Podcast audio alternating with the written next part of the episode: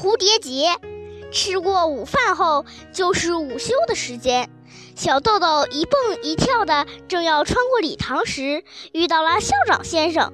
说是遇到，其实他刚刚和校长先生一起吃过午饭。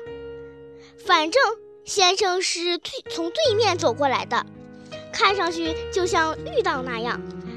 校长先生看到小豆豆，说：“太好了，正好有件事想问问你。”“什么呀？”小豆豆很高兴，先生居然有事情要问自己，真让人高兴。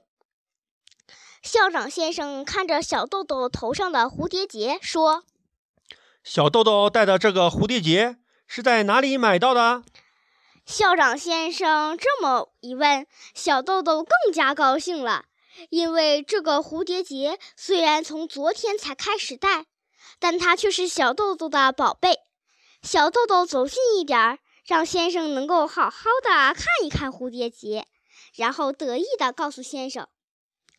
这是姑姑过去的裙子上的蝴蝶结，姑姑往柜子里收的时候，我看见了，姑姑就给我了。姑姑还说，小豆豆的眼睛真尖呐。先生也听了小豆豆的话，若有所思地说：“是这样啊，怪不得。”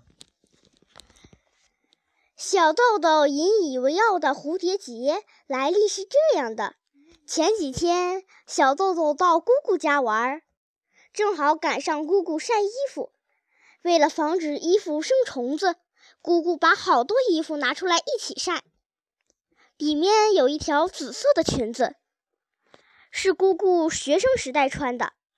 当姑姑正要把衣服收进去的时候，小豆豆一眼看到了那个好东西。哎，那个是什么？姑姑闻声停手。原来这个好东西就是这个蝴蝶结。蝴蝶结坠在裙子的后身，在腰部偏上一点儿那个硬硬的山形位置上。姑姑说：“从后身看很漂亮。”小豆豆听了这番话，更加喜欢蝴蝶结。他轻轻地抚摸着它，爱不释手。姑姑看出了小豆豆的心思，说：“送给你吧。”我已经不穿这件裙子了。说着，姑姑用剪刀把线剪开，把蝴蝶结取了下来，送给小豆豆。这个蝴蝶结的确漂亮极了，质地精美的缎子上织了玫瑰花等图案，简直简直像画出来的。缎子很宽，而且像塔夫绸那样有弹力。结成蝴蝶结的时候。和小豆豆的脑袋一样大，姑姑说这是外国货。小豆豆一边说着，一边时不时摇一摇脑袋，让先生听一听蝴蝶结发出沙沙的声音。听小豆豆说完蝴蝶结的来历，先生脸上显出很为难的样子。是这样的啊，昨天美代说要一个小豆豆那样的蝴蝶结。我转遍了自由之丘的蝴蝶结店，但也找不到这样的，原来是外国货呀。这时，先生不像是校长，更像一个被女儿缠的没有办法的爸爸。接着，先生对小豆豆说：“小豆豆，美代总是吵着要这样的蝴蝶结，你上学的时候可不可以不戴这个蝴蝶结呢？如果这样，就太谢谢你了，实在对不起，拜托了。”小豆豆抱着胳膊，站在那里思索着。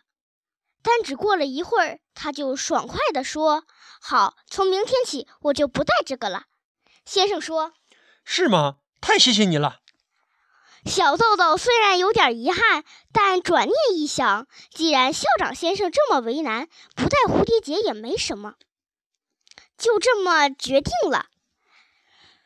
促使小豆豆下决心的另一个理由是，他想到成年的男人，而且是自己特别喜欢的校长先生，在蝴蝶结店里拼命寻找蝴蝶结的样子，感觉怪可怜的。的确，在巴学园和年龄没有关系，所有的人对对方的困难都能够相互理解。相互帮助。这一点不知从什么时候开始，已经成了巴学园很自然的事情。第二天，小豆豆上学后，妈妈来打扫小豆豆那个漂亮的房间，发现小豆豆心爱的大熊娃娃上戴着那个漂亮的蝴蝶结。妈妈很奇怪，小豆豆刚刚欢天喜地的戴上蝴蝶结，为什么这么快就不戴了呢？大熊娃娃戴上蝴蝶结之后，立刻变得华丽起来。在妈妈看来，她仿佛很不好意思打扮得这么漂亮。